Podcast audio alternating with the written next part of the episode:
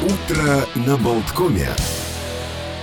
Продолжается утро на Болткоме. Олег Пек, Александр Шунин. И к нам присоединяется замечательный пианист Андрей Сокин. Здравствуйте. Доброе, доброе, утро. доброе утро. Даже во времена пандемии вот зловещий коронавирус не мог остановить энергии Андрея Сокина, который организовывал все равно как мероприятия, концерты, выступления, собирал под э, свои эгиды фестиваля свободы э, Осокина специальных э, приглашенных музыкантов. Что же говорить вот о тех временах, когда мы чуть-чуть выдохнули и, наконец-то, культурная жизнь стала вот бить каким-то, можно сказать, гейзером, потому что э, все, кто... Крепичным и басовым ключами.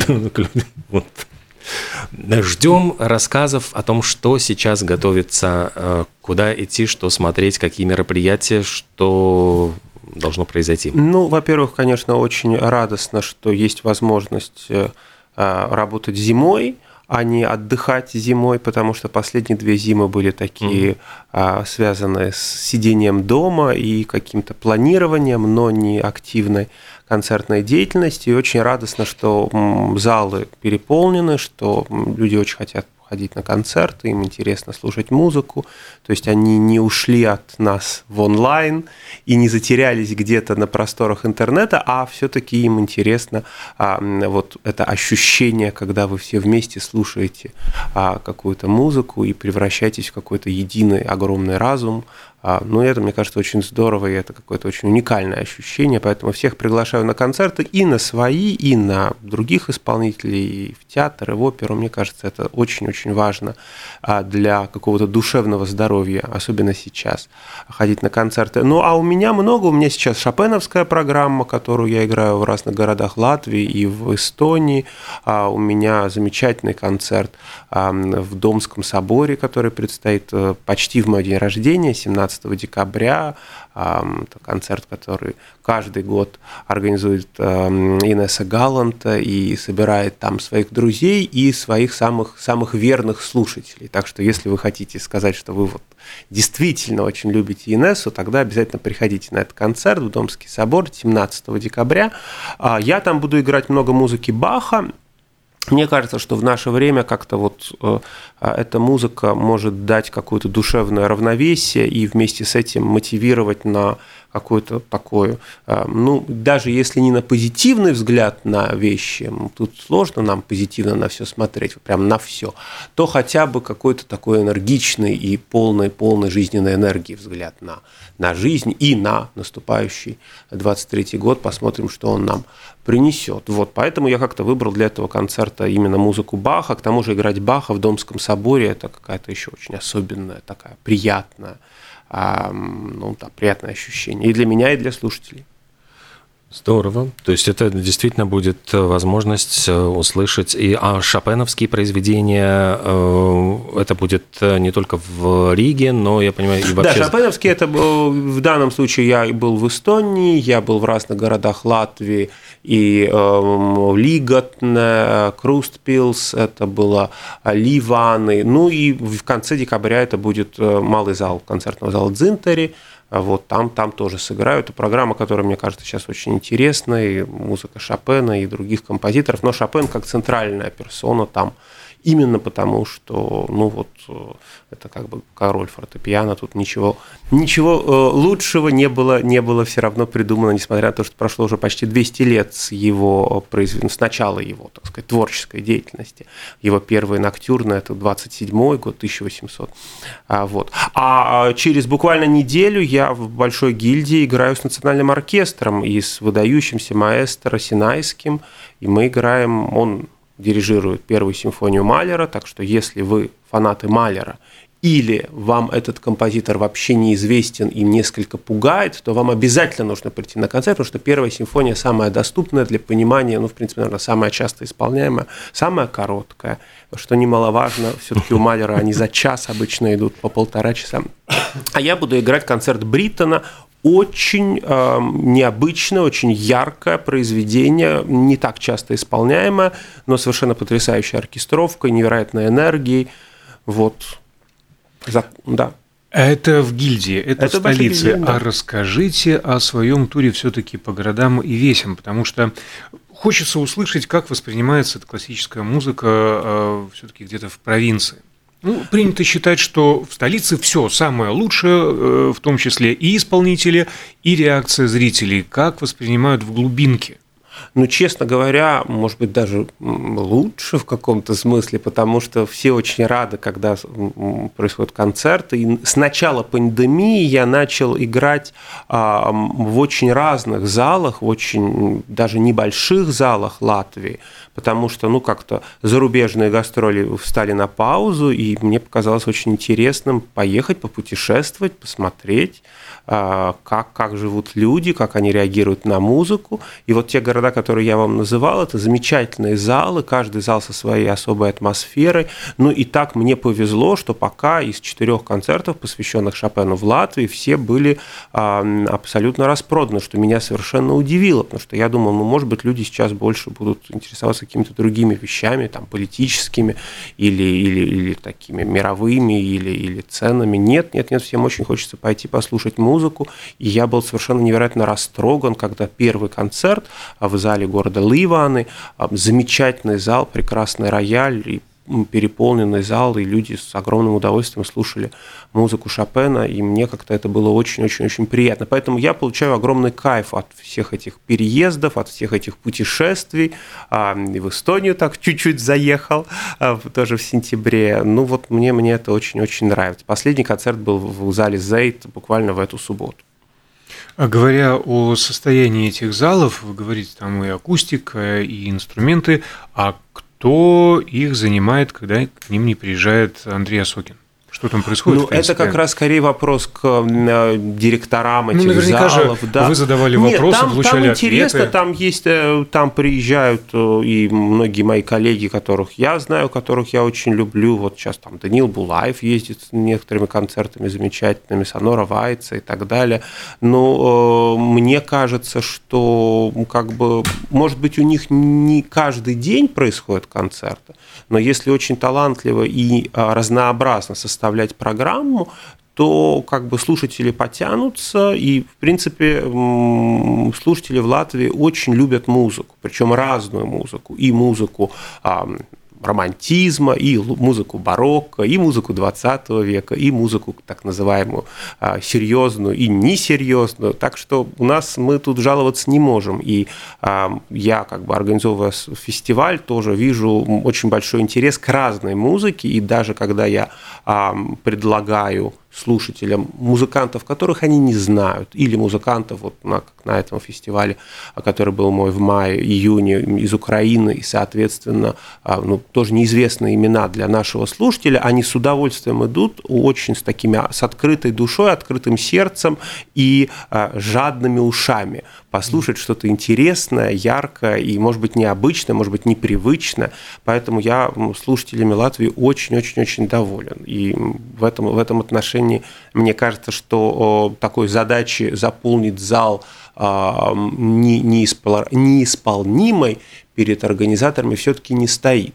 Хотя, конечно же, хотя, конечно же, всегда есть сложности, всегда хочется лучше, ну и так далее, и так далее, и так далее. А нет ли такого, что действительно эти небольшие залы, люди приезжают, то есть ну, не только те, кто живут поблизости, но приезжают из других каких-то соседних городов, то есть это вот в принципе такой становится. Да, да, да, так, так происходит, особенно, особенно этим славится Видзема, хотя и не только, не, нет, в принципе, в принципе, например, когда а, концерт был а, в Резакне, а, вот, например, у нас недавно вместе с Чулпан Хаматовой, и, конечно, очень многие люди из Даугавпилса приехали, mm-hmm. вообще из всей Латгалии, вот, поэтому Сначала мы хотели очень интимный концерт в малом зале, но не, не удалось. Пришлось делать в большом зале Резакновского гора, и это был ну, очень-очень мощный концерт.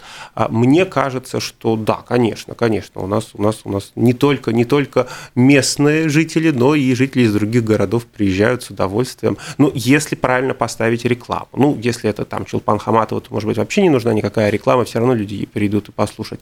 А если это какие-то, например, неизвестные исполнители, то ну, нужно рассказывать, нужно объяснять, нужно говорить вот так, вот так, вот и так.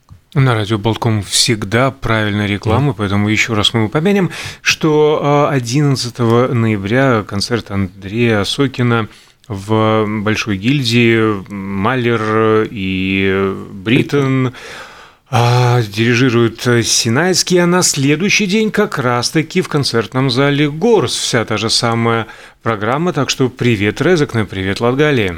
Да, Латгалия шутит, что я в этом году просто как резидент э, этого зала. У меня уже не, два концерта было, и вот это будет третий с оркестром. Я очень жду, мне этот зал очень нравится. Мне кажется, что в нем просто потрясающая акустика даже в контексте, например, вообще европейских залов. То есть, ну, ну вот действительно, я думаю, что любая страна могла бы гордиться таким залом, как Горс, который находится в Резагне. Так что даже если вы живете, я не знаю, в Лепо или в Энспилсе и никогда не были в Горсе, приезжайте, особенно слушать оркестр, там, ну, это особое удовольствие.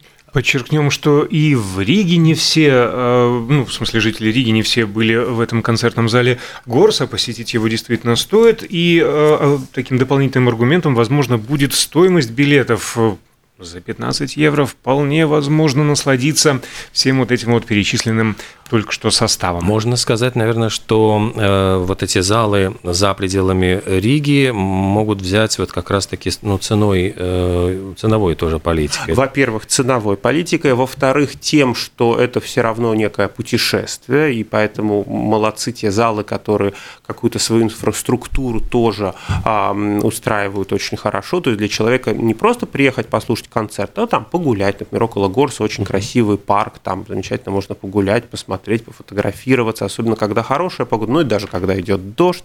Вот, так что, конечно, это тоже, это тоже такое ощущение, особенно сейчас, когда а, путешествия, ну, они стали несколько более редким гостем в нашей жизни, я имею в виду путешествия какие-то далекие, в далекие страны и так далее, хотя кто-то путешествует, но не все. И поэтому вот я очень советую, да, вы, если вы планировали и у вас не получилась поездка в Мексику, съездите в Резакне и вы удивитесь, насколько там интересно, насколько там а, любопытно, насколько там интересные люди, как там все сделано. Но это просто интересно смотреть. И в каком-то смысле, может быть, вы а, ну, не будете так горевать и лить слезы о том, что у вас, например, сорвалась поездка, которую я только что сам придумал. Ну вот так. Да, ну, кстати, говорят, что становится по миру популярен именно вот туризм э, на в этой шаговой доступности, когда ты можешь переночевать, вернуться и переночевать дома. То есть люди приезжают в какие-то места.